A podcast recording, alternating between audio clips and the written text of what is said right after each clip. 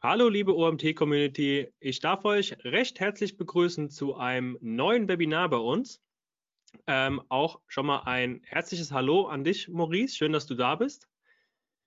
Maurice ist der Geschäftsführer der Agentur Webstube. Er wird uns heute etwas zum Thema Performance SEO beziehungsweise ähm, der genaue Titel lautet durch Performance SEO zu mehr Umsatz äh, für Online-Shops zu kommen. Wir sind ganz gespannt. Wir haben gerade eben schon kurz darüber gesprochen. Er wird so 40, 45 Minuten ähm, ungefähr brauchen für seinen Vortrag um dann im Anschluss noch ausreichend Zeit für die Fragerunde zu haben. Ihr habt es vielleicht gemerkt, wenn ihr das erste Mal bei, einem, ähm, bei einer Live-Aufzeichnung bei uns dabei seid, ihr seid stumm geschaltet, was allerdings nicht heißt, dass ihr nicht mit uns interagieren könnt. Ähm, nein, ihr sollt es sogar. Und zwar, ihr könnt eure Fragen in den Chat stellen, auch schon gerne während des Vortrages, wenn ihr eine bestimmte Frage zu einem ähm, Thema habt, was Maurice gleich vorstellen wird, oder wenn ihr eine generelle Frage zum, äh, zum Thema Performance SEO habt, heute habt ihr die Möglichkeiten, ähm, einen Experten bei uns zu befragen. Das heißt, stellt die Frage gerne direkt in den Chat. Den Chat habe ich den Vortrag über schon im Blick, werde die Fragen sammeln und dann im Anschluss an den Vortrag zusammen mit dem Maurice ähm, moderieren und besprechen. Dann, lieber Maurice, übergebe ich an dich, wünsche dir viel Spaß und äh, wir sind ganz gespannt, was du uns vorstellen wirst. Gut, vielen, vielen Dank, Marcel. Erstmal nochmal von mir ein fettes Danke. Ja, ähm, freue mich immer sehr, dass ihr mir die Möglichkeit gebt, hier meinen Dingen eine Plattform zu geben. Deswegen lasst uns reinstarten. Ähm, ich will das Intro relativ kurz halten, weil ich, wie viele andere wahrscheinlich auch, das fürchterlich finde, wenn ein Webinar mit viel Gelaber anfängt. Darum lasst uns reinstarten und ich will heute, euch heute einfach mal die konkreten Steps zeigen, wie wir SEO-Projekte angehen, um tatsächlich auch Umsatz zu machen. So, ganz pragmatisch, was will ich euch heute zeigen? Nummer eins, was ist Performance SEO? Nummer zwei, was sind wirklich in der Praxis die aller, aller häufigsten Fehler und vor allen Dingen Denkfehler in Bezug auf SEO im E-Commerce, die ich immer wieder sehe bei den, ähm, bei den Brands, mit denen ich sprechen darf. Dann natürlich das Wichtigste, ich denke, deswegen sind die meisten da, wie sieht der genaue Prozess auch aus, ja, den wir anwenden. Und ganz am Ende würde ich euch noch gern die drei besten Tipps für mehr Umsatz mit SEO geben. So, ganz, ganz kurz zu mir. Ich bin Maurice Marinelli, ich bin der Gründer und Geschäftsführer von der Webstube GmbH. Wir haben uns auf E-Commerce SEO spezialisiert und betreuen da sehr, sehr viele ähm, Online-Shops, insbesondere sehr viele D2C-Cases von klein bis groß. Wir haben von klein siebenstellig bis ähm, hohe achtstellige Brands, viele im Portfolio. Wir sind eine Remote-Agentur. Warum sage ich das? Äh, Marcel, du kannst dich wahrscheinlich erinnern, letztes Mal habe ich hier eine Bewerbung gekriegt über das Webinar. Deswegen, wenn jemand zuhört und brutal gut in SEO ist und Bock hat auf so einen Laden, meldet euch jederzeit gern.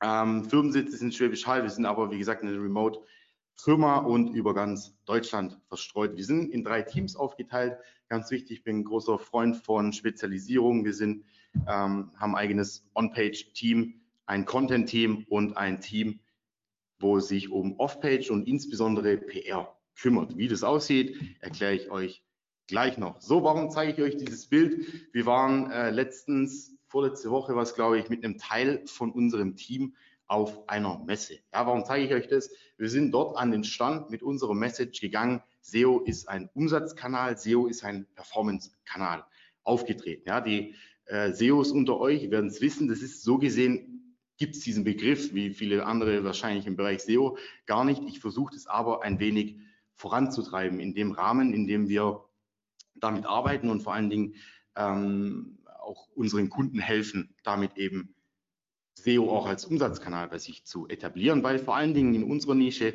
da ist SEO, was sich in der Regel noch sehr, sehr stiefmütterlich behandelt. Was meine ich damit? Es gibt einfach unfassbar viele Denkfehler, Vorurteile im Bezug auf SEO. Wir haben echt einen sehr, sehr guten Leadfluss und egal, ob ich mit jede Woche mit Brands von klein bis mehrere 10 Millionen Umsatz spreche, ich höre immer, immer wieder, entweder SEO, egal wie groß, wie gesagt, SEO haben wir noch überhaupt gar nichts gemacht. Ähm, noch mehr schade natürlich, SEO hat für uns nicht funktioniert. Das sind dann oft so gebrannte Kinder ein bisschen. SEO können wir gar nicht messen. will ich gleich was zeigen, wie man das sehr wohl messen kann und natürlich auch so dieses Mindset bei den Leuten, dass SEO eigentlich gar kein Sales Channel ist, vielleicht sonst eher ein Branding Kanal. Auch das möchte ich gerne hier einfach mal widerlegen anhand von ein paar Beispielen und vor allen Dingen anhand des ähm, Prozessdenkens, das da dahinter liegt bei uns. So, was ist das große Problem? Zum Beispiel bei jemandem, der sagt, SEO hat für uns noch nicht funktioniert. Ja, das ist in den allermeisten Fällen sind es drei verschiedene Sachen. Das erste ist, es wird irgendwie, also ist eine, ist eine falsche Zielsetzung und es wird auf Sichtbarkeit optimiert. Da werden dann, ähm, höre ich auch ganz oft in Vorgesprächen, wenn wir dann oder in, in Sales Calls mehr oder weniger, wenn dann äh, gefragt wird, was können wir denn da äh, rausholen, welchen Sichtbarkeitsindex etc. können wir erreichen. Das ist keine SEO-Metrik für Umsatz. Ja, also der Umsatz muss nicht zwangsläufig mit dem Sichtbarkeitsindex steigen und andersrum. Ja, also falsche Zielsetzung, ganz, ganz großes Problem. Dann auch was, wo ich immer wieder sehe, To-Dos werden vollkommen falsch priorisiert, ja, und man verfällt irgendwie in Aktionismus. Ja, ich habe am hm, Mittwoch mit einer sehr großen Marke aus dem Haushaltsbereich gesprochen und die zum Beispiel haben SEO dort so verstanden, leider bislang, dass die einen Export von dem SEO-Tool abarbeiten. Ja, der O-Ton von dem äh, Herr war irgendwie, wir haben jetzt über unser, unser SEO-Audit, hat es genannt, wir haben 31.000 Fehler entdeckt, die arbeiten wir jetzt gerade ab. Ich habe dem wirklich ernsthaft geraten, lasst es, dir wird es nicht helfen, sichtbarer zu werden, geschweige denn irgendwie mehr Umsatz zu machen. Und bevor du jemand, ähm, bevor du Ressourcen dafür freimachst, damit intern das bei dir jemand äh, abarbeitet, dann kannst du es im Grunde auch lassen, weil das ist einfach an der völlig falschen Stelle ähm, priorisiert. So, dann auch ein Thema falsche Erfolgsmessung. Ja, wie tracken wir eigentlich Erfolg in dem Bereich, dass wir sagen können, okay, SEO ist auch ein Umsatzkanal.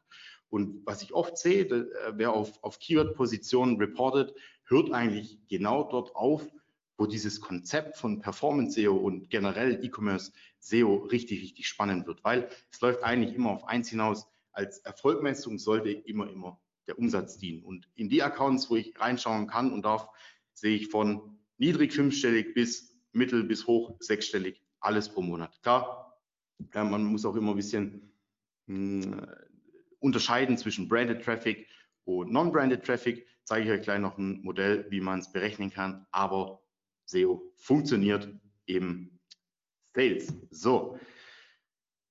Wir haben für uns einen ganz gut funktionierenden Lösungsansatz entwickelt, in Anführungszeichen, der sich aber auch ehrlicherweise ein bisschen einfach aus unserer Positionierung ergeben hat. Ja, wenn wir mit E-Commerce-Brands sprechen, dann ist natürlich nichts anderes relevant, wenn es darum geht, dass äh, diese, diese Personen in uns investieren, was kriegen wir dahinter hinten eigentlich wieder raus? Deswegen, wir denken SEO als Performance-Kanal. Das bedeutet insbesondere, dass wir alle SEO-Maßnahmen, sei es Thema On-Page, sei es Thema den Content, komme ich gleich noch dazu, den wir ähm, schreiben oder die Backlinks, die wir aufbauen, wirklich überall ein Price Tag hinten dranhängen können. Dabei fokussieren wir uns extrem hart, egal ob im, äh, auf den Kategorie- oder Produktseiten selber, aber auch im Top-Funnel wirklich auf Kategorien und Produkte logischerweise und bauen alles darum herum auf. Ja, auch darauf habe ich noch ein, zwei Folien vorbereitet, wo ich darauf eingehe. Dann Fokus, das ist nicht immer ganz trennscharf. Wir setzen aber den Fokus auf generischen Non-Branded Revenue und, und ähm, sortieren dafür die ganzen Nice-to-Have-Maßnahmen, die SEO-technisch vielleicht schön sind und so ein Ultra-Optimum dann auch erreichen würden, aber in der Regel gar keinen Umsatz bringen, auch rigoros dann aus. So, heißt auch, wer äh, gerade zufällig irgendwie Zugriff zu seiner Search Console hat, wirklich wahrheitsgetreu erst am Anfang mal nachzuschauen, auf Produkt- und Kategorieebene runterzubrechen und Branded Search, Searches auszuschließen. Wie ist denn aktuell eigentlich so der Status quo? Ja, also wie viel Traffic kommt überhaupt über meine ähm, Kategorie- und Produktseiten, wenn jetzt nicht meine Brand mit in der Suchanfrage ist. Ja, und dann kann man mit den wenigen ganz wichtig zielgerichteten Handgriffen, die ich euch jetzt gleich zeige, im Rahmen von dem Webinar auch innerhalb von wenigen Wochen ja, den Traffic auf, wie gesagt, Kategorie- und Produktseiten, ähm, wie hier jetzt verdreifachen und ich zeige euch mal, wie das funktioniert. Also, Thema Nummer eins, ohne das ist alles nichts. Wie messen wir eigentlich, was dieser ganze, dieses ganze Zeug bringt? Und das ist eben das Reporting. Generell, wir unterscheiden da bei uns im Reporting zwischen zwei Ebenen. Das eine, ähm, primär sehen wir, wie gesagt, den Umsatz, den wir äh, reporten, SEO im Gesamtkonstrukt, äh, einfach beziehungsweise im, im Verhältnis zum Gesamtumsatz aber dann auch auf einer weiteren, ähm, auf einer weiteren Ebene nochmal runtergebrochen zwischen Brand und Non-Brand. So, und dann erst im zweiten Step schauen wir uns im Reporting eigentlich mit den Kunden die SEO-KPIs an und nutzen die dann wiederum zur Interpretation. Ich habe jetzt vorhin schon mal gesagt, das ist alles nicht irgendwann nicht mehr ganz trennscharf abzugrenzen. Ja, vielleicht auch, wo hört SEO Arbeit auf, wo fängt sie an? Ja, und man ist natürlich so in dem Modell, was wir da machen, auch sehr stark sehr stark abhängig einfach von der Gesamtperformance des Shops. Ja, also gerade wenn man sich mal vielleicht ähm, irgendwie Sales-Events so Geschichten wie Black Friday etc. anschaut, sind wir natürlich auch sehr stark oder Rabattaktionen im, im Generellen sind wir sehr stark abhängig davon. Das weiß ich alles. Ehrlicherweise ziehe ich uns den Schuh aber auch bewusst an, weil ich bin der festen, festen Meinung, dass sich auch und vor allem SEO im E-Commerce ganzheitlich in, das, in den Shop, in den in das Marketing von dem Shop einfügen muss. So, dann Thema noch eine Sache, eine Folie zu Brand versus Non-Brand Revenue. Ja, natürlich organischer Umsatz im Gesamten, ganz easy trackbar über Analyse-Tools. Was uns natürlich interessiert, sind solche Dinge wie Non-Brand-Umsatz nochmal. Ja, das kann, ähm, ich habe euch hier mal eine kleine Leseempfehlung inklusive Formel, die auch wir nutzen. Also gerne weiß jetzt gar nicht, ob man da draufklicken kann, wahrscheinlich nicht. Ich kann es äh, am Ende auch nochmal in den Chat reinschicken, wie wir quasi näherungsweise den Non-Brand-Umsatz aus unseren Maßnahmen auch rausfiltern können. Ja, das Ganze läuft in der Praxis dann anhand der Formel über ein Data Studio bzw. Looker Studio, wie es jetzt heißt, ähm, Report und kann ganz, ganz gut einen Einblick mal darin geben, wie welches, ja, wie gesagt, Preisschild eigentlich so an den Sachen auch dranhängt. So, also start mal rein, der Prozess, wie startest du mit deinem Shop ideal in ein SEO, in ein Performance-SEO-Projekt? Generell einmal da kleiner Disclaimer, unterscheiden sich die Dinge, die man später tut, natürlich nicht allzu stark davon, was man auch sonst tun würde. Ja, man, also wir ändern ja die Regeln nicht, wir ändern den Algorithmus nicht. Ähm, das ist ja im Grunde genau dasselbe. Aber in dem Rahmen von Performance SEO ist einfach mega, mega wichtig, richtig zu priorisieren, weil es gibt 10.000, 100.000 Möglichkeiten, keine Ahnung, irgendwas in Richtung SEO zu machen. Nochmal Rückblick auf den Tipp, was ich vorhin erzählt habe. Der hat 31.000 Möglichkeiten, SEO gefunden, äh, SEO zu machen, gefunden. Wichtig ist es aber, die richtige Reihenfolge zu wählen und herauszufinden, was hat eigentlich einen Hebel und was ist einfach Zeitverschwendung. Ja, muss man, muss man ganz platt so sagen. Hm, deswegen Nummer eins, egal welche coolen Low-Hanging Fruits oder egal welche, äh, was auch immer es gibt, ohne Strategie ist alles meiner Meinung nach Aktionismus. Das muss das Top-Prio-Thema sein. Ja, ich habe auch da gleich noch die ein oder andere Folie dazu. Das ist mega, mega wichtig. Dann 80-20 On-Page, das wird auch noch im Rahmen hier äh, ein paar Mal fallen.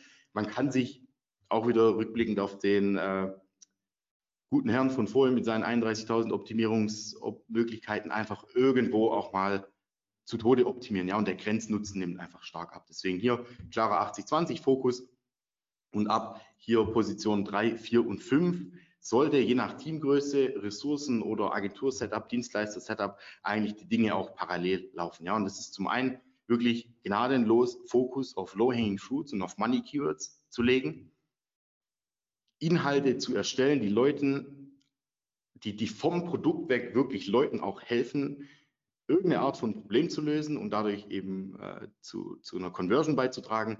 Und das letzte äh, sind Thema Backlinks, ja, wirklich Backlinks aufbauen, die einem Geld bringen, anstatt das so zu verstehen, dass ich jetzt, okay, ich muss irgendwie so und so viel Budget locker machen, um mir Links einzukaufen. Das sollte und kann man wirklich komplett einmal rumdrehen, dieses, Mindset, dieses Mindset. Genau, also Thema Strategie, gerade schon gesagt, ohne Strategie ist alles nur Aktionismus. Diese Fragen würde ich mir unabhängig von, von meinem jetzigen SEO-Stand und so weiter und so fort wirklich mal ganz am Anfang setzen. Und da ist die Frage eins, an welchen Tisch setze ich, mit, setze ich mich mit meinem Offer? Ja? In welcher Nische bin ich eigentlich unterwegs? Ähm, welche Zielgruppen habe ich und welches Zielgruppenverständnis habe ich denn davon? Ja, und davon ausgehend machen wir eigentlich erst Recherchen zu Konkurrenz und zu Keywords.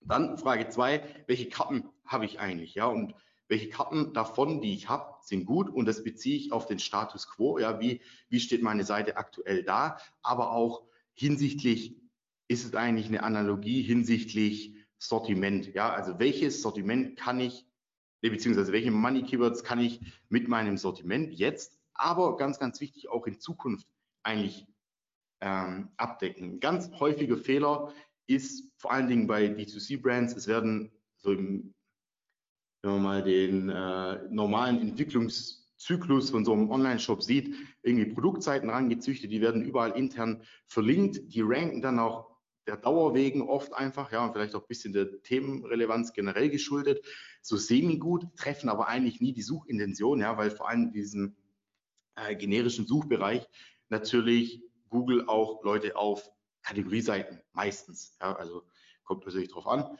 ähm, aber meistens auf Kategorieseiten schicken will. Mit der Zeit entstehen dann Kategorien rund um das Produkt, die eigentlich besser ranken würden wollen. Die lassen sich dann aber in der Regel auch sehr, sehr schwer nur umerziehen.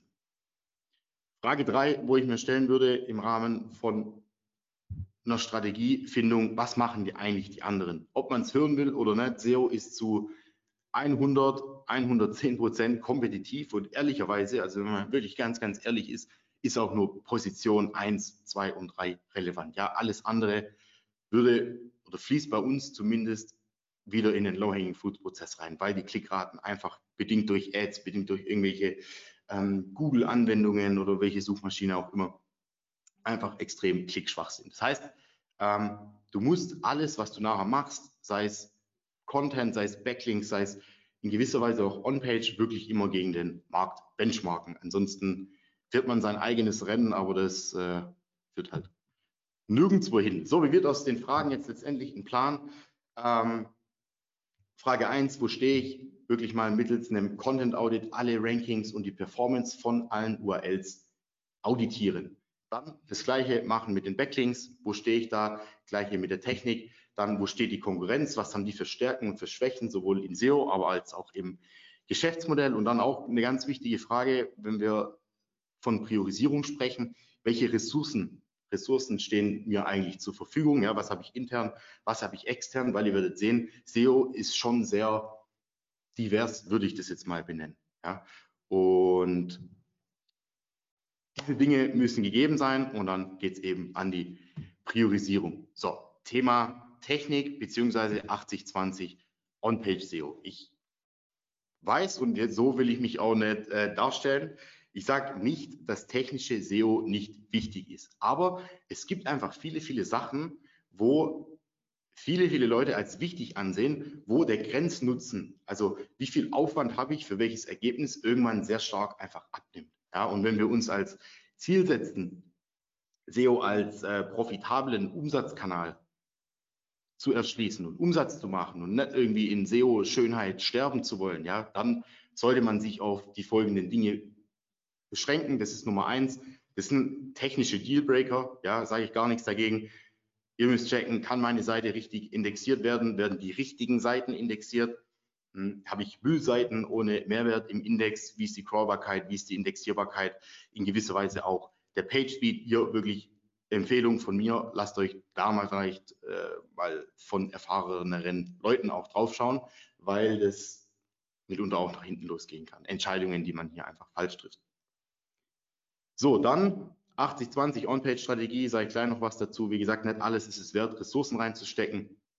Und Thema 3, On-Page SEO wirklich eher so verstehen, vollen Fokus auf Low-Hanging Fruits, aber auch äh, zu legen, aber auch darauf zu legen, auf Seite 1 omnipräsent zu zeigen. Ich zeige euch gleich mal, was ich damit meine. Also Thema 80-20 On-Page SEO, was sind jetzt letztendlich die Dinge? Jetzt sage ich die ganze Zeit, man soll sich äh, man soll sich auf irgendwas fokussieren. Was sind die Dinge, worauf wir uns fokussieren? Ja, wir brauchen eine vernünftige Technik. Ähm,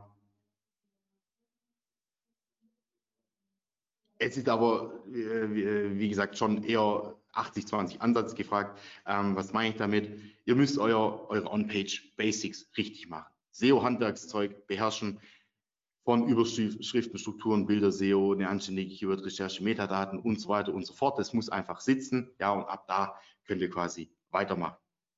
Ähm, dann, da passieren wirklich meiner Meinung und auch Erfahrung nach die allermeisten strategischen Fehler auch, ja, oder Fehler, Unwissenheitsfehler ist Kategoriestrukturen. Jeder mit einem Motiv, das gut oder nicht so gut ist im Online-Shop, sei es Paid Ads, Agenturen, Inhouse, äh, Produktmanagement, whatever, legt kreuz und quer Kategorien an für seinen eigenen Zweck. Ja, ganz typisches Ding bei äh, D2C Online-Shops auch. Ähm, das kann aber langfristig wirklich zu einem extremen Pain werden. Warum? Oftmals wird einfach der Longtail liegen gelassen, weil es dadurch dann nur generische Kategorien gibt, typische Folgen, Kannibalisierungen, interne Linkfriedhöfe und eben ähm, fehlende Longtail-Abdeckung, beziehungsweise wenn man es andersrum denkt, zu generische Kategorien, ja, für die man dann keine Relevanz mehr erzeugen kann.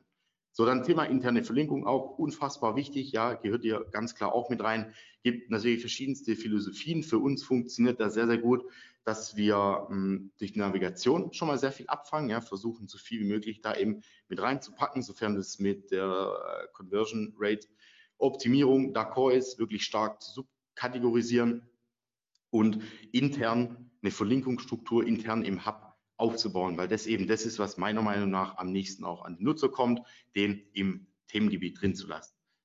So, dann auch was, wo durchs Tagesgeschäft entsteht, redundante Seiten oder Verzeichnisse. Ja, gerne öfters mal auf den Prüfstand stellen, ob und welche Seiten wirklich noch notwendig sind, was ist eigentlich indexiert, was ist nicht indexiert. Ähm, das Thema Indexhygiene, Monitoring und sowas, das muss auch bei einem Online-Shop, wo jetzt noch nicht so viel äh, SEO-Fokus hatte, einfach eine regelmäßige Tat sein, die in Asana oder wo auch immer aufploppt und man dann ähm, präventiv dem Ganzen auf die Pelle rückt, sozusagen. So, und dann für uns, da will ich jetzt auch noch ein bisschen tiefer drauf eingehen, ähm, beziehungsweise ein bisschen in der Breite drauf eingehen. Einfach Winning Point für uns immer sind attraktive Snippets und Optimierung auf Darstellung in den Suchergebnissen. Was meine ich damit? Wirklich regelrecht zu versuchen, mit seiner Brand die erste Seite auch zu dominieren. Das geht über CTR-Boosting, das geht über Low-Hanging Fruits und es geht über Hijacking sozusagen von anderen Seiten auch. Ähm, was gibt uns eine Suchmaschine wie Google eigentlich für Möglichkeiten, mit unserer Brand stattzufinden? Ja, Nummer eins, ähm, logisch, einfach ganz oben ranken, Position eins immer gut, ist natürlich jetzt aber auch nicht trivial. Ja, wie ist die Vorgehensweise? Ähm, kurz zusammengefasst, ja, wenn alle anderen Dinge, die wir gerade schon gesagt haben, passen, ja, das ist auch, wie gesagt, nur an der Oberfläche jetzt gekratzt, ähm, sind es drei Dinge. Das ist einmal relevanten Inhalt dazu erstellen. Damit meine ich nicht diese, da habe ich gestern auch was Witziges auf LinkedIn gesehen, ähm, nicht diese Textwüsten, Blogs da unter den, äh, unter den Kategorien, sondern wirklich das Ding auch als mit dem Gedanken hingehen, dass sich das jemand liest. Das ist auch vielleicht ein bisschen eine, Bias, dass man sagt, äh, die Leute lesen sich nicht durch. Oft lesen sie sich einfach nicht durch, weil es halt scheiße aussieht und keinen Mehrwert bietet. Wenn man aber hergeht und sagt und das bisschen als Kaufratgeber schon mal versteht, relevante Fragen beim Customer Support recherchiert, ja, was wollen die Leute eigentlich wissen? Und davon ausgehend den Content ähm, erstellt, dann wird es sehr wohl gelesen und hilft euch enorm darin, besser zu ranken. Ja, und dann ist auch hier nicht das, was vermeintlich am öftesten gesucht wird, das, was am öftesten verkauft, sondern das, was am öftesten gefragt wird im Vorfeld von dem Kauf. Verkauft, logischerweise. So, dann äh, ganz wichtiges Thema, intern drauf verlinken, noch ein Nöcher. Plus, was auch echt immer ein geiler Hebel ist, muss man sagen, auch heute noch äh, externe Backlinks aufzubauen auf die Kategorieseiten, funktioniert extrem gut. So, auf was sollte man noch optimieren, wenn es um Rankings für Money Keywords geht. Also es ist so, fast immer unter dem ersten Ergebnis, die was ich euch gerade gezeigt habe, sieht man eigentlich eine ähnliche Fragenbox. Ja, Beispiel, ich habe es mal mitgebracht von ähm, Störtebecker. Sekunde. Ähm, Beispiel von Störtebecker, Suchanfrage Rasierhobel. Wir ranken da auf Position 1 ähm, mit der Kategorieseite. Plus sind aber paar Zentimeter weiter unten, gleichzeitig noch sichtbar in der People Also Ask Boss Box. Das heißt, über, ihr könnt über den Ratgeber Content, den ihr später, da gehen wir auch noch separat drauf ein, im Blog wirklich aktiv forcieren für, ähm, für Money Keywords stattzufinden und nochmal auf Seite 1 auch reinzukommen. Vorteil hier natürlich trotzdem, ihr habt zwei Suchintentionen direkt auf einer Seite abgedeckt und schon mal zwei von zwei Spots eingenommen. So, Nummer drei, nehmen wir an, ihr rankt für euer Money Keyword auf Position 1, seid in der People Also Ask Box, dann wäre der nächste Step, Fremdseiten Huckepack zu nehmen, sozusagen, beziehungsweise euch von Fremdseiten Huckepack nehmen zu lassen.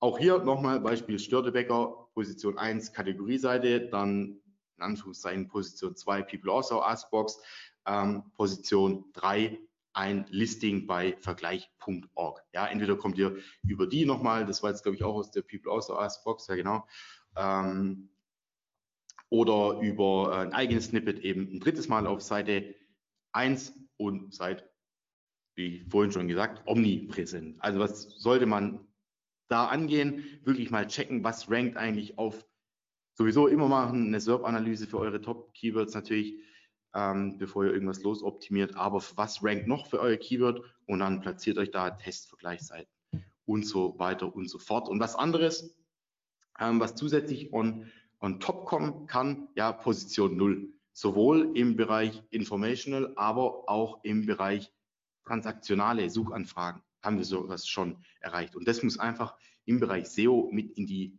Routine mit rein, weil es erzeugt einfach unfassbar hohe Klickwerte und ihr habt die Möglichkeit, ähm, schnell, beziehungsweise so, eine, so ein Wurmloch in Google quasi zu, ähm, zu nutzen und schnell Dutzende Plätze einfach gut zu machen. Was gibt es da zu tun? Prüfen, ob es für das äh, Keyword relevante Featured Snippets überhaupt gibt. Ja, ansonsten brauchen wir da auch nichts rumoptimieren und dann wirklich aktiv und fortlaufend darauf optimieren. So, dann eine Sache, das ist, was ich vorhin schon angeschnitten habe, nicht immer ganz trennscharf, wenn man sagt, man macht Non-Branded und Branded Revenue getrennt. Das ist natürlich hier in dem, dem also wenn ich für hier Störteberger Rabattcode irgendwie ranke, dann ist natürlich eine äh, Branded Query, aber wir nehmen das trotzdem mit auf bei uns. Warum? Ich sehe oftmals bei Brands, die, dass die sehr, sehr viel Kohle an Coupon, Gutscheinseiten, was auch immer da, Stern hat, glaube ich, oder nee, Fokus hat ein eigenes Gutscheinprogramm, Bildzeitung und so weiter, die ähm, natürlich alle eine Provision wollen, wenn die, ähm, wenn da der Sale drüber zustande kommt. Und das in Summe könnte es schon echt hohe, teilweise fünfstellige Beträge, habe ich jetzt schon äh, gesehen und gehört, sein, die man natürlich auch vermeiden kann, wenn man hier wirklich aktiv drauf optimiert. Ja, Gutscheinseiten, Rabattcode-Seiten, ähm, da kann man natürlich mit wenigen Mitteln gut ranken. Hier geht es natürlich aber auch darum, dann wirklich sehr stark in die CTR-Optimierung nochmal reinzugehen. Ich meine, man sieht hier coupons.de, die lassen sich da natürlich auch nicht lumpen, was da immer gut funktioniert. Sterne, Sterne und FAQ, äh, ehrlicherweise nicht immer für jeden möglich. Ähm, und natürlich so eine gewisse Art von Aktualität einfach mit reinzunehmen. Ja, also 2023 wäre wahrscheinlich sogar noch besser, dass wir, wenn wir auch den März mit reingenommen hätten. Ähm, das sind so die Sachen, wo da gut, gut funktionieren. So, dann Thema ähm, eher was für, für Top-Funnel-Inhalte. Ja, da wird es dann für den Content-Bereich interessant.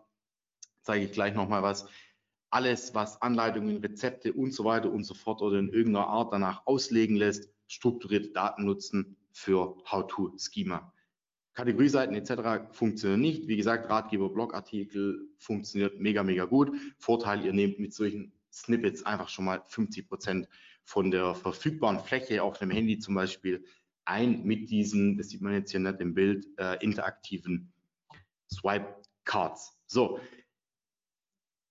nehmen wir mal an, wir haben uns jetzt überall breit gemacht, dann geht es im nächsten Step drum, auch die CTR vom eigentlichen Ergebnis, ja, von unserem Ergebnis auch nochmal zu tun. Da will ich euch mal kurz ein paar Sachen zeigen. Das Wichtigste, wirklich eine saftige, geile Copy in Title und Description Tags manuell verfassen. Ja, also nicht generisch. Ich glaube, es kommt auch ein bisschen drauf an, wie viele URLs und sowas ihr habt. Ähm, aber ich würde immer empfehlen, da wirklich Zeit reinfließen zu lassen, auch gerne mal manuell was zu machen oder zumindest verschiedene Arten von, ähm, von, von äh, Title, Syntax sozusagen gegeneinander zu testen.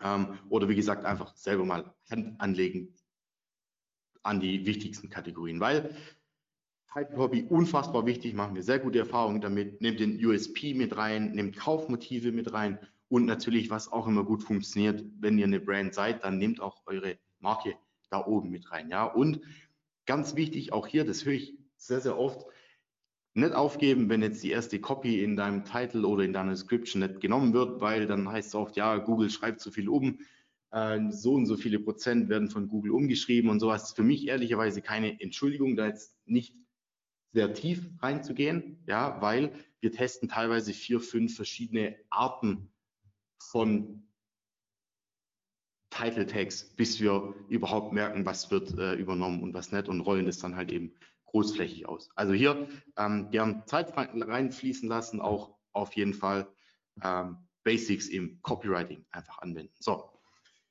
Ungeschlagen auf Platz 1, CTR-Verbesserung immer noch und es gilt für Produkt, aber auch Kategorieseiten, Sterne in Suchergebnisse reinpacken. Ja, bindet strukturierte Daten für Produkte ein, ist eigentlich der Klassiker schlechthin, aber einfach unfassbar wichtig und ich sehe extrem, extrem, extrem oft auch bei ganz großen Brands, dass sowas nicht gemacht wird. Ich glaube nicht, dass es vergessen wird, sondern dass das oftmals einfach nicht auf dem Schirm ist. Aber im Grunde genommen ist es eigentlich bares Geld, das auf dem Tisch liegt, sofern man schon gut rankt, ähm, natürlich, aber eigentlich nur noch mitnehmen muss.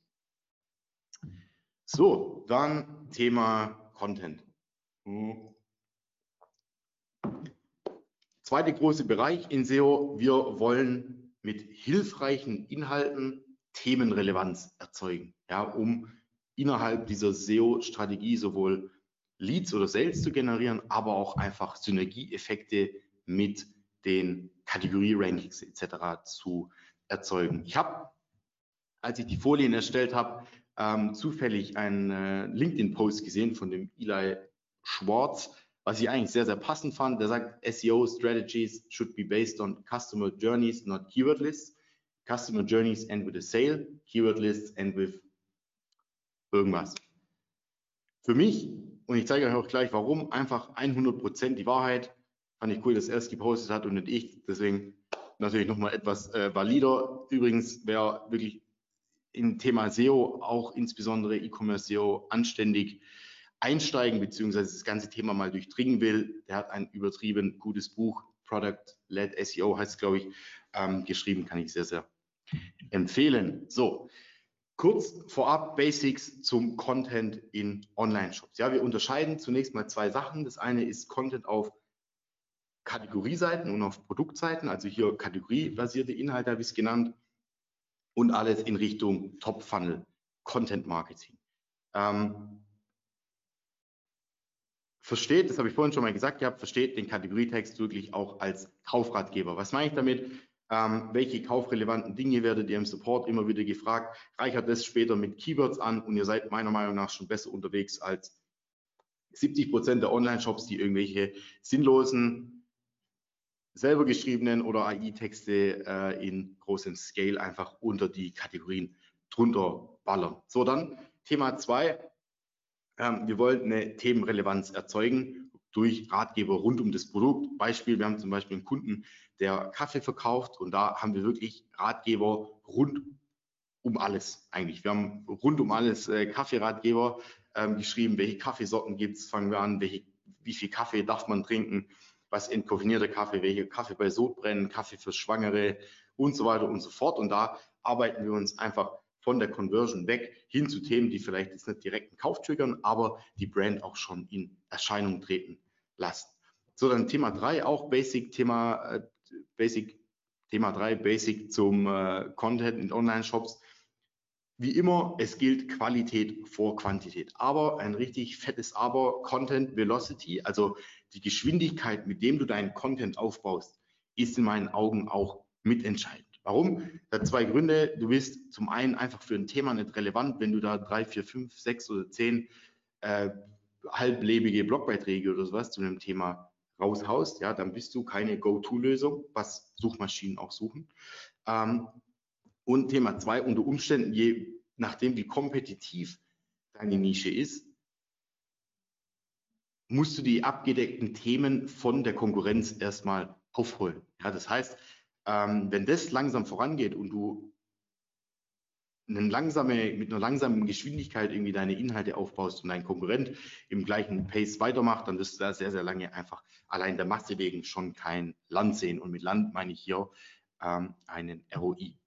So, dann ganz, ganz, ganz wichtiges Prinzip. Das ist auch das, was die meisten eigentlich falsch machen, muss man sagen. Der Content folgt dem Produkt und nicht andersrum. Ja? Werdet euch erstmal darüber klar, was euer Produkt kann und was es nicht kann. Und weil das ist nachher die Grundlage dafür, dass ihr mit Traffic, mit SEO-Traffic vor allen Dingen auch überhaupt Umsatz macht oder Leads generiert. Ja, alles andere ist unnütze Sichtbarkeit, alles andere ist Shiny Object im Sinne von großen Suchvolumina hinterherrennen, funktioniert in den allermeisten Fällen nicht. Also welche Fragen solltest du dir stellen, bevor du in die Themenrecherche reingehst? Welchen funktionalen und welchen emotionalen Nutzen bietet mein Produkt? Welche realen, ganz wichtig, ich habe das gefettet, nicht ohne Grund, welche realen Probleme lösen wir mit unserem Produkt? Ähm, warum fällt es den Kunden schwer, sich zu entscheiden? Was grenzt uns vom Wettbewerb ab mit unserem Produkt? Und anhand von welchen Eigenschaften kann unser Produkt später verglichen werden? Ja, also da geht es wirklich um, auch um die Frage ganz am Anfang, was ich gestellt hatte, an welchen Tisch setze ich mich eigentlich mit meinen Themen? So, und wenn ihr, erst wenn ihr das gemacht habt, wenn ihr das durchdrungen habt, dann geht ihr in Brainstorming und dann ganz, ganz später wird erstmal nach Suchvolumen etc. geschaut. So, wie gesagt, wenn ihr dann äh, Themen habt, baut wirklich auch mal, lasst da Zeit reinfließen, eine typische Customer Journey für euer Produkt auf, wie ihr hier jetzt im Bild seht für zum Beispiel Thema Boxhandschuhe. Ja, ich nehme das jetzt mal nur ganz kurz als Beispiel, weil ich glaube, sonst wird mir die Zeit nicht rausreichen. Ähm, jemand startet irgendwie eine Suchanfrage, also hier links, links äh, quasi Awareness bis rüber zum, äh, zur, zur Action, also zum, zum Sale. Jemand steigt mit einer Suchanfrage über Selbstbewusstsein steigern, also wie er sein Selbstbewusstsein steigern äh, kann, ein, kommt dann über kurz oder lang dazu, dass er eventuell alleine äh, Sport machen will, Fitnessboxen daheim, informiert sich dann, was für Equipment er braucht, geht dann noch tiefer in die Recherche rein, sagt, okay, was gibt es eigentlich für Materialien, was gibt es für Marken ähm, und weiter noch irgendwann, äh, keine Ahnung, welche Größen gibt es zu kaufen, welche ähm, Arten und Modelle kann ich mir kaufen, bis ganz hinten, hatte ich ja vorhin schon mal angesprochen, ich habe jetzt irgendeine random Marke einfach mal genommen, so nah am Kauf, dass er quasi schon nach einem Rabattcode sucht. Ja, also sehr, sehr schemenhaft natürlich dargestellt, aber das sollte der Anspruch sein, dass ihr wirklich A, nur Themen rausfindet anhand eurer Produkte, die wirklich mit einem Kauf auch in Verbindung stehen, entweder über kurz oder lang, wie, wie hier dargestellt, und dass ihr später anfangt beim Publishen von rechts nach links. Ja, deswegen ist der Pfeil ja auch nach links. Ähm, weil wir natürlich vom Kaufintent weggehen wollen, weil wir da die größten Chancen einfach haben, direkt einen Sale auch zu landen mit den Themen. So, dann habt ihr haufenweise Inhalte, idealerweise. Was machen wir jetzt damit? Äh, was machen wir jetzt damit? Ihr glaubt nicht, wie viele Projekte wir von anderen Agenturen übernehmen, wo die Inhalte so wie Links eingepflegt sind. Und ich finde das richtig, richtig kacke. Warum? Ganz ehrlich, meiner Meinung nach, wenn du sowas hochlädst wie hier links, dann spar dir diese, diese ganze Arbeit hier, alles, was du gemacht hast, ist sinnlos. Also du kannst es wirklich sparen, wenn du nachher nicht, und das sind halt nun mal irgendwie die letzten fünf bis zehn Prozent, wenn du es so hochlädst, dann hat dieser Text keine reale Chance, gelesen zu werden im Internet. Jeder, beziehungsweise die, die Aufmerksamkeitsspannen äh, steigen nicht unbedingt, ja, und wer nimmt sich wirklich für so ein Ding, äh, für, so ein, für so einen Inhalt noch die Zeit, um das auch wirklich in der Tiefe durchzulesen, zu durchdringen. Das Teil muss, wie hier rechts, es muss fürs Auge snackable sein, da müssen Abstände rein, da müssen Call to Actions rein, da müssen hier UX-Elemente wie des Inhaltszeichens rein, Trust-Elemente, eine Autorenbox und so weiter und so fort. All das hilft einfach, den Inhalt auch zu monetarisieren. Ja, es muss auch nicht immer äh, ein Buying Call to Action mit rein, aber man kann auch ein E-Mail-Pop-up öffnen lassen, ja, je nachdem, wie dein Case ist und wie deine Customer Journey natürlich auch aussieht. So, hilfreiche Inhalte, Zusammenfassung zu Content, der konvertiert. Themenfindung muss immer anhand der Customer Journey stattfinden. Dafür brauchst du, davon gehe ich aus. Ich habe es trotzdem mit reingeschrieben, auch wenn ihr es äh, es ähm, fremd vergebt. die Agentur oder der Dienstleister oder die Leute bei euch intern, die das machen, müssen eine realistische Chance kriegen, euer Produkt wirklich in der Tiefe zu durchdringen, weil ansonsten kann man die ganzen, diesen ganzen Spaß, den man davor, den ich davor gezeigt habe, eigentlich gar nicht machen. Ja, dann auch bitte nie einsteigen in so eine ähm, Keyword oder nie mit der Keyword-Recherche eigentlich einsteigen, sondern wirklich vom Produkt weg und dann nicht nach Suchvolumen, sondern nach Impact auf deinen Business Case eigentlich priorisieren. Dann rein von der Reihenfolge her immer vom Kauf weg priorisieren, ähm, den Customer Support auch einbinden. Das ist, auch wenn es oft wirklich ganz kleinteilige oder, oder beziehungsweise Themen mit sehr, sehr wenig Suchvolumen sind, bindet den Customer Support ein. Die können euch in den meisten Fällen sehr, sehr gut helfen. Und wenn ihr Inhalte habt und da Traffic drauf ist, zum Beispiel auf dem Blog, in einem, im Ratgeber oder Magazin, dann und der nicht direkt konvertiert, dann testet auch gerne mal andere Conversions, wie ich gerade schon gesagt habe. Ähm, wie ich gerade schon gesagt habe, E-Mail-Leads. So, dritte große Teil in der Suchmaschinenoptimierung, Thema Off-Page. Und das hatte ich vorhin schon gesagt.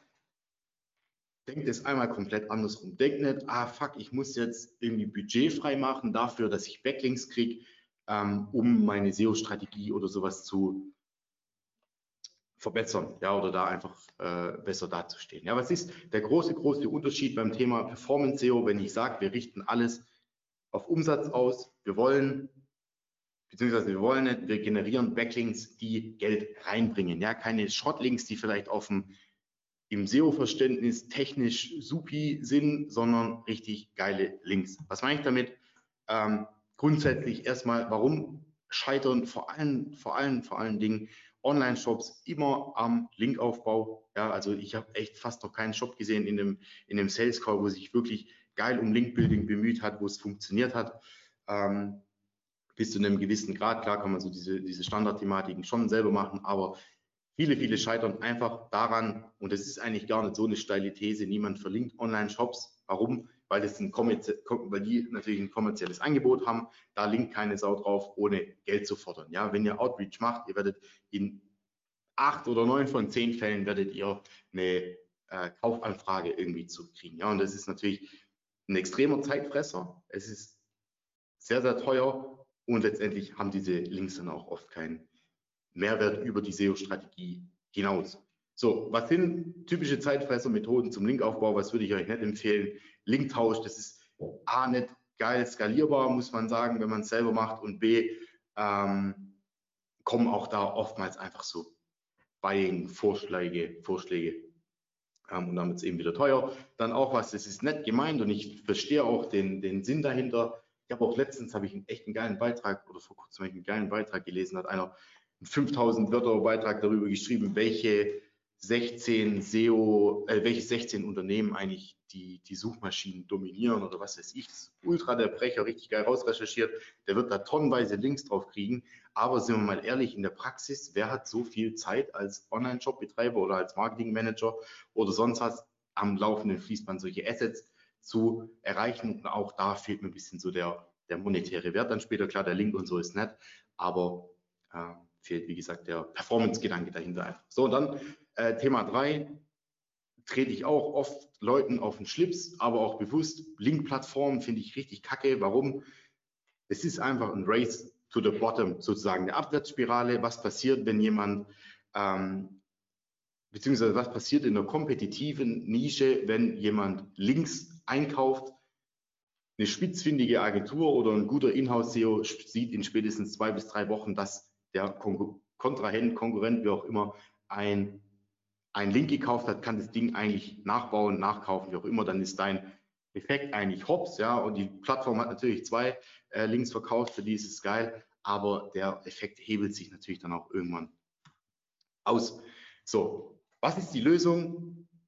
Was funktioniert wirklich und was bringt gleichzeitig auch dem ganzen Unternehmen wirklich was? Ja, was bringt auch Geld? Weil, wenn man ehrlich ist, außer der nicht mal zu 100 Prozent belegbaren Aussage, dass Backlinks halt für SEO wichtig sind und dann unterstützen ähm, für die SEO-Strategie, kann sich der gemeine Online-Shop-Betreiber auch nichts davon kaufen, dass der jetzt einen Backlink hat. Ja, das ist ja so ein, wie soll ich sagen, so ein, so ein nices SEO-Goodie unter der Haube, das man braucht, ja, keine Ahnung, vielleicht wegen Keilriemen oder sowas kann man sich das vorstellen, aber das ist jetzt auch nichts, um damit zu flexen. Ja, deswegen für uns funktionieren wirklich extrem gut, dass wir Backlinks aus Fachpresse, aus Tagespresse etc. aufbauen, die, wie gesagt, nicht nur diesen, diesen SEO-Boost auch irgendwo geben, sondern der Brand an sich helfen. Ja, und eine starke Brand wird sowieso immer, immer besser ranken als eine schwache Brand oder jemand, der halt nur SEO Best Practices macht. Das ist einfach so und ich glaube auch fest daran, dass es in Zukunft immer mehr noch so sein wird. So, was funktioniert dabei? Wir haben drei Angles, die versuchen wir eigentlich immer wieder so am Anfang. Ja, was, äh, was ist deine Geschichte? Was ist deine Gründerstory? Was hast du Kontroverses zu sagen zu einem aktuellen Marktgeschehen ist vielleicht? Und worin bist du generell Experte, Expertin? Und dann haben wir zwei Arten, wie wir Backlinks aus der Presse aufbauen, tatsächlich ohne viel Budget irgendwie zu machen. Ja, und das ist zum einen proaktiv, zum anderen reaktiv. Und ich habe euch mal noch ein paar Beispiele mitgebracht. Ja, Thema proaktiv Gründerstory aufarbeiten. Links sind wir mit der Gründerstory von mein BAföG ähm, in viele, viele Gründermedien reingekommen, deutsche Startups, Business Insider, Gründer.de und keine Ahnung. Wir waren aber auch schon bei der IHK drin mit äh, Snox und Johannes Klisch zum Beispiel bei der, wie gesagt, Kapital, waren aber auch in, mit ganz, ganz kleinen Firmen schon in der Wirtschaftswoche drin. Ja, ähm, ganz rechts ein Beispiel Produktvorstellungen. Wenn ihr einen nachhaltigen Case habt oder halt irgendwas von von Bedeutung, ja, vielleicht ein Impact, Startup so gesehen, funktionieren auch mega, mega gut. Hier zum Beispiel für Sie waren wir drin, Brigitte, Bild der Frau, wie auch immer, muss natürlich dann immer auch ein wenig zur Zielgruppe passen, die man hat. Ähm, man muss auch wirklich kein Multimillionen-Business irgendwie haben, um da gefeatured zu werden. Ja, das ist ein Beitrag über einen Kunden von uns in der IHK zum Beispiel links gewesen, auch nicht eingekauft, wirklich haltet euch fern auch von Advertorials etc. Wirklich ähm, geht über euch und eure Story rein und guckt, dass ihr redaktionell da reinkommt. Wie gesagt, hier, wie gesagt, rechts ähm, noch ein Beispiel aus dem täglichen Leben, wo wir ein ganz, ganz kleines Startup in die Wirtschaftswoche reingekriegt. Also seid kreativ, verkauft euch, verkauft eure Story, seid auch mal mutig und eckt an und ihr kriegt wirklich Links, die nicht nur SEO helfen, ganz, ganz wichtig, sondern auch, auch geil positionieren als Experten.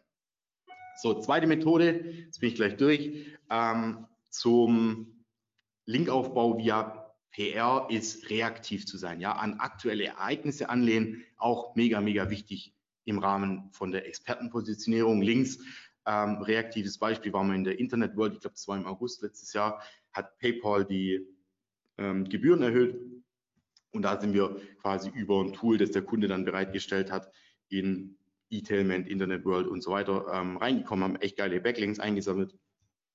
Sorry. Ähm, und jetzt vorgestern ganz aktuelles Beispiel war ja Weltfrauentag, da waren wir mit Lockenbox Kunden von uns ähm, zum Beispiel in der Glamour drin. Ja, das ist natürlich auch was inklusive Backlink. Das ist natürlich auch was, wo reaktiv ist. Ja, und da gibt es Dutzende solche Beispiele. Wichtig ist die Unterscheidung zwischen proaktiv und reaktiv vom Link-Building her für euren Shop. Was heißt das proaktiv? Logischerweise deine eigene Geschichte schreiben, blöd gesagt, und dann damit rausgehen. Und B, ähm, gerade solche Sachen hier, Augen und Ohren offen halten zu passenden Themen und dann auch mal einen Schnellschuss landen. Also, wie geht es? Nummer eins, ihr braucht ein PR-Konzept, wählt Stories aus, macht eine Themenauswahl, plant PR-Aktionen, findet dann geeignete Medienpartner, ja, auch wirklich mal in die Tiefe schauen, wer berichtet über Ähnliches, nicht einfach broad an info.bild.de oder sowas schicken, sondern welcher Redakteur oder welche Redakteurin berichtet über sowas, bereitet dann den Ausland vor und ganz, ganz wichtig, hier funktioniert auch sehr viel über Nachfassen, ja, muss man ehrlicherweise sagen. Dann seid ihr good to go und bekommt wirklich in regelmäßigen Abständen Backlinks, bei denen ihr nicht nur einen SEO-Boost merkt, sondern auch, dass der Direct-Umsatz und der Branded äh, Umsatz ansteigt. Ja, wir hatten zum Beispiel, was ich vorhin gezeigt hatte, äh, einen Kunden, der war im Februar Brigitte Bild der Frau für sie und so weiter und so fort. Und da war eine Umsatzsteigerung um mehrere hundert Prozent im Bereich Branded und Direct Umsatz sozusagen ähm, bemerkbar. Und das ist genau das, was ich meine, wenn ich sage, Backlinks, die zahlen anstatt Geld kosten. So, Performance SEO, vorletzte, vorletzte Folie, worum geht's? Wir wollen wirklich alle Sachen On-Page, On-Page, äh, Off-Page, On-Page und äh, Content wirklich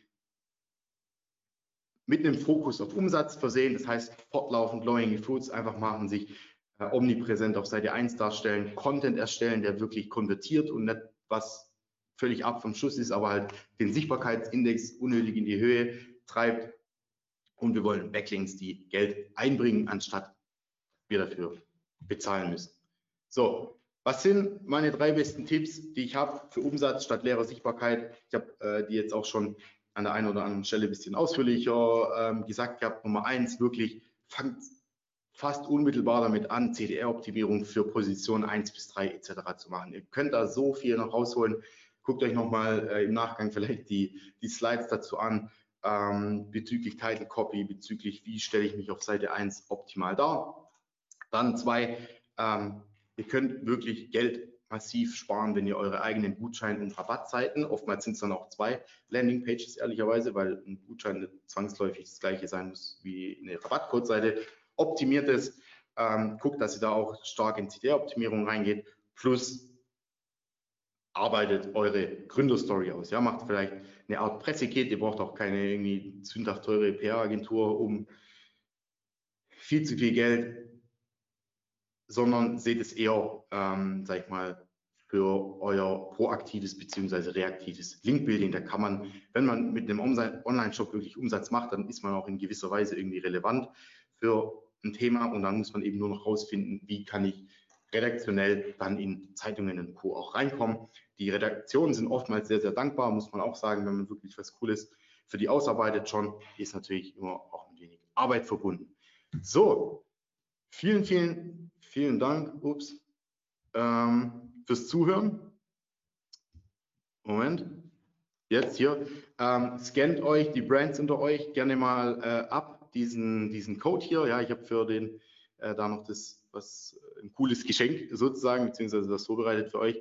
Mm, und wenn ihr generell Bock habt, mal, dass wir über euer Projekt drüber schauen, dass wir mit euch zusammen eine, vielleicht ein Audit machen, eine Strategie finden, meldet euch jederzeit. Ähm, Ansonsten gerne auf LinkedIn connecten, können da gerne nochmal in den Austausch gehen. Würde mich freuen, wenn das Thema vor allen Dingen unter D2C-Brands ein wenig mehr Anklang einfach auch findet, weil es gibt sehr, sehr viele Beweise dafür, dass es gut funktioniert. So, Marcel, jetzt war ich ein bisschen länger, tut mir leid, aber ich denke, es hat gut funktioniert. Sehr cool. Vielen Dank, Maurice. Ähm, kein Problem, wenn wir jetzt ein paar Minuten länger gebraucht haben. Ähm, ich würde aber direkt in die Fragen einsteigen. Es kam ähm, eine gute Handvoll rein, deswegen lass uns da keine Zeit verlieren. Ähm, und zwar die erste Frage: Kannst du bitte nochmal ganz kurz auf den Punkt Longtail-Keywords bei Kategorien eingehen? Eventuell mit einem Praxisbeispiel, wenn du eines zur Hand hast. Ähm, was meine ich damit? Versucht so viele Subkategorien, wo ihr genug, also es ist jetzt natürlich alles immer das, was ich am Anfang meinte, Thema Sortiment setzt immer voraus, dass ihr da auch eine gewisse Anzahl habt. Also ihr braucht an, an Produkten, die dafür relevant sind. Ihr braucht jetzt keine ähm, Kategorien oder Subkategorien anlegen und dann ist da ein Produkt oder sowas drauf, dann seid ihr sowieso nicht relevant. Aber was ich halt oft sehe, gerade bei D2C, Online-Shops etc., ist, dass nur generische, ähm, dass nur generische Kategorien angelegt werden. Beispiel Snox, ja, wir haben ähm, da stehen da manchmal ein bisschen vor der Herausforderung, einfach, dass wir mit einer Seite für, was ist zum Beispiel Herrenunterwäsche oder sowas, ähm, auf viele verschiedene Unter-Sub-Keywords auch noch ranken, aber wir eigentlich eine viel bessere Chance hätten, wenn wir da nochmal unterkategorisieren würden. Ja, als zum Beispiel ähm, Herrenunterwäsche plus, äh, keine Ahnung, Passform oder Herrenunterwäsche plus Form, Farbe, was auch immer, dass man da wirklich tief nochmal reingeht in die Kategorisierung und so auch natürlich die Relevanz für die einzelne Kategorie nochmal viel erhöht. Ja, weil wenn jemand schon eine spezifische Suchanfrage hat, schickt dich Google natürlich viel lieber zu einer Collection-Seite beziehungsweise zu einer Kategorieseite, wo schon sehr viel, äh, wo eigentlich nur diese Dinge auch drauf sind und nicht irgendwie zu einer Herrenunterwäsche, wo halt vom, vom langen Boxershorts bis lange Unterhose über was auch immer drauf ist. Ja, also das sind auch einfach am Anfang, deswegen will ich dafür ein bisschen sensibilisieren, am Anfang strategische Fragen. Weil. Seiten umzuerziehen, ganz wichtig, noch ein Satz dazu, Zeit, Seiten anhand von Keywords umzuerziehen, finde ich fast eins der langwierigsten und schwierigsten Dinge, egal wenn man wie viel interne Links man draufballert und so, ähm, die es gibt im E-Commerce SEO. Alles klar. Die nächste Frage, äh, in Anführungszeichen, von Advertorials fernhalten, dann nur, weil man dafür bezahlt und das Ganze theoretisch auch kostenlos bekommen kann oder weil Google hier gezielt unterscheidet? Ja, also Thema 1, die Sachen sind einfach, finde ich, oft echt extrem teuer und es sind ja auch Beispiel Süddeutsche, das sind ja Seitenbereiche, wo da guckt ja keine Sau hin. Also muss man ehrlicherweise mal sagen, das dient wirklich nur dem, dem Geld machen, ist auch in Ordnung und so. Viele nutzen das dann halt, um zu auf die äh, Startseite irgendwie zu schreiben, bekannt aus Süddeutsche oder was auch immer. Ja, aber so ein normaler User, der eine Süddeutsche Zeitung durchliest, der geht da ja nicht drauf. Ja, und im Bezug auf SEO sehe ich den Sinn insofern nicht, dass oftmals, und es ist vielen gar nicht bewusst, äh, dass nur temporär online ist. Ja, das heißt, ihr habt dann irgendwie ein halbes Jahr so einen äh, Editorial-Platz. Plus, ich glaube auch ehrlich gesagt nicht daran, wobei ich auch nicht das Gegenteil beweisen kann, dass ein gesponserter Beitrag, den eine Zeitung auch zu 100 Prozent so ausweisen muss, weil es einfach rechtliche Hintergründe auch hat, ähm, den gleichen Mehrwert hat wie ein redaktioneller Beitrag, ja, wo einfach ein Link hinterlegt ist, wo jetzt da dran steht, das ist äh, paid oder sponsored oder sonst was. Deswegen würde ich, würde ich nicht machen. Für das Geld, was ihr da ausgebt, genau, haufenweise andere Links aufbauen. Sehr gut. Sind versteckte Kategorien sinnvoll, um die Navigation zu verschlanken? Diese Kategorien würden nur über interne Verlinkung auffindbar sein. Wenn es denn anders geht, das wollte ich vorhin, die Frage wollte ich schon antizipieren mit, äh, dass äh, man dass es im Rahmen von Conversion Rate Optimierung sinnvoll ist. Also wenn es Idealzustand ist ja so bei SEO, man nähert sich irgendwie einem Optimum an, ja, von, von 100 Prozent gefühlt. Wenn es geht, alles in die Navigation mit reinpacken. Wenn es nicht möglich ist, dann lieber über interne Verlinkungen zugänglich machen, ja, und dann schauen, äh, wie, wie sich verhält. Kann auch sein, dass man dann noch mit dem einen oder anderen externen Link vielleicht nachhelfen muss, aber lieber sehr diversifiziert reingehen. Okay. Kann aus Non-Brand-Traffic nicht auch Brand-Traffic werden, wenn man sich die Customer Journey genau ansieht? Also messt ihr auch den Brand-Traffic-Zuwachs, in Klammern, der ja aufgrund Non-Brand-Traffic entstanden sein könnte? Ja, also klar, man kann da schon Tendenzen, schon Tendenzen irgendwo dann äh, sehen, wobei also so im Regelfall mit den Brands, wo wir arbeiten, ja, ist halt dieser, dieser Branded, wird der, wird das Branded Search Volume sehr stark davon beeinflusst, wie viel Performance Marketing die generell machen. Ja, und dann davon quasi unseren Anteil nochmal, weil wir eben ganz am Anfang von der Customer Journey stattfinden, nochmal rauszurechnen, das wäre fast eher mutmaßen. Also wäre geil, wenn es da ein äh, Modell gibt, gerne auf mich zukommen, finde ich cool. Aber da wird es ein bisschen tricky, ja, weil, keine Ahnung, jetzt ein äh, großer Online-Shop, der dann über Black Friday oder sowas oder auch davor schon irgendwelche Kampagnen fährt, da steigt es natürlich exorbitant um ein paar hundert Prozent nochmal an, wie viele Leute nach der ähm, Brand suchen. Und was ist davon jetzt unser Anteil? Mhm, okay. Hast du für Shopify eine App-Empfehlung zum Aufsetzen eines Blogs? Ähm, wenn ich es richtig verstanden habe, sind die gerade dabei, so ein modulares System, also ich glaube, oder wahrscheinlich zielt die Frage daraufhin ab, dass ähm, der Blog, so wie ich es vorhin gezeigt habe, halt einfach immer richtig kacke aussieht. Ich würde das angehen, entweder, also wir machen es über eine eigene Entwicklung, aber die haben jetzt auch, äh, wollen irgendwie so ein modulares System launchen. Ich weiß genau nicht mehr, wie das heißt, wo man das nativ aus Shopify heraus machen kann. Ja, ansonsten führt als Zwischenlösung eigentlich kein Weg daran vorbei, das über den Editor wirklich mal sauber schön aufzusetzen, zu formatieren, dass es ansatzweise auch so aussieht, wie, wie ich da rechts gezeigt habe. Wobei da auch viel eigene Entwicklung dabei ist, muss man auch sagen. Okay. Welche Markups würdest du für Kategorieseiten einbinden, also bei den strukturierten Daten? Ja, also immer so viel wie möglich, aber bitte ein wachsames Auge drauf haben, weil viele Sachen sind oder kannibalisieren sich irgendwie Blackbox. mäßig. Ja, also du kannst jetzt sagen, immer wenn das ist, dann wird das ausgespielt oder andersrum. Mhm. Wie gesagt, manche kannibalisieren sich, wo ich aber den größten Hebel immer sehe, Product Schema mit einzubauen. Ja, also da, nur dadurch kriegt ihr die Sterne ehrlicherweise in die Kategorieseiten rein, aber das hat schon immer einen extrem hohen CTR-Uplift. Ja, das würde ich auf jeden Fall mit reinpacken. Ansonsten könnt ihr auch testen, funktioniert auch manchmal FAQ, ähm, Schema mit reinzunehmen. Wie gesagt, aber dann würde ich vielleicht zwei Kohorten gegeneinander testen und gucken, funktioniert das besser für meine Art von Brand. Kommt auch immer ein bisschen drauf an, wie, wie hochpreisig oder beratungsintensiv ist sowas. Ähm, genau. Okay. Und wie kommt man dahin, bei den Google-Fragen als Antwortgeber aufzutauchen? Wie meinst du es? Wie, bei, bei welchen Google-Fragen? People also ask Box? Ja, so habe ich es jetzt auch verstanden. Okay. Ähm, Im Grunde genommen ist es der gleiche Weg, wie man auf Position 0 optimiert. Ja, wirklich mal schauen, für welche Fragen gibt es solche Direktantworten, beziehungsweise was äh, ist in der People Also Ask Box drin. Und dann jetzt mal, also da ist auch viel Testen dabei, aber um grob einzusteigen, schaut mal immer, was sind die H2 bei den Konkurrenten, die jetzt aktuell dafür drin sind. Ähm, und wie könnt ihr die Frage ähnlich direkt im Aktiv direkt unter der H2 beantworten. Das ist dann ganz oft was, wo, oder H3, also muss jetzt nicht auf H2 bezogen sein, aber halt als Beispiel mal. Und ähm, genau, optimiert dann da drauf, immer schauen, ob es funktioniert und dann kann man da, da ein bisschen tweaken. Okay, cool. So, wir sind beim Ende angekommen. Wir haben zwei nach zwölf.